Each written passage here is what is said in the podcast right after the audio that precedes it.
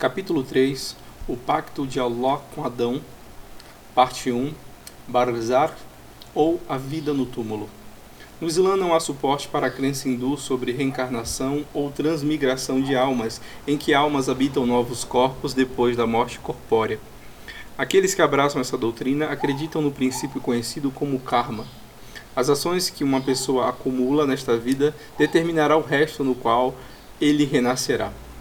Se ele foi mal, ele renascerá do útero de uma mulher de classe baixa e ele deve fazer boas ações para que possa renascer em um nível mais elevado.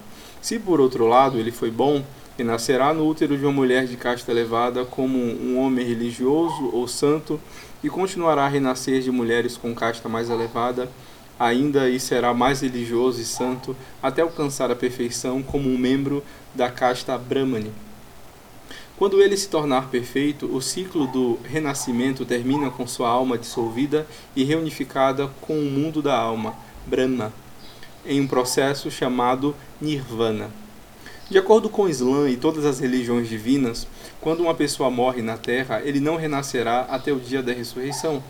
Depois da destruição do mundo, todos os seres humanos renascerão para serem julgados por Allah, o único Deus merecedor de adoração e o maior dos juízes.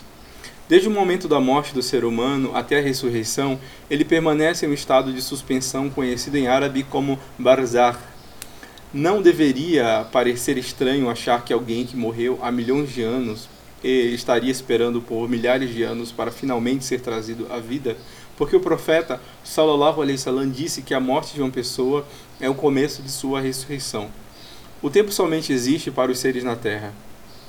A partir do momento em que um homem morre, ele deixa a zona do tempo e um milhão de anos passam-se em piscar de olhos. Allah ilustrou essa realidade em uma história na Surat al-Baqarah sobre um homem que duvidou da habilidade de Allah em ressuscitar uma aldeia, trazer de volta a vida depois da morte. Então, Allah o fez morrer por cem anos, e quando ele foi ressuscitado, foi questionado por quanto tempo ele dormiu. Ele respondeu: permaneci um dia ou parte de um dia. Semelhantemente, pessoas que acordam após saírem de um coma longo frequentemente acham que pouco ou nenhum tempo se passou depois que entraram nesse estado.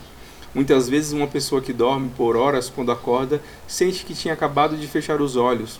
Por isso, não há motivos para tentar imaginar a espera durante séculos no Barzar, porque o tempo não tem relevância nessa situação.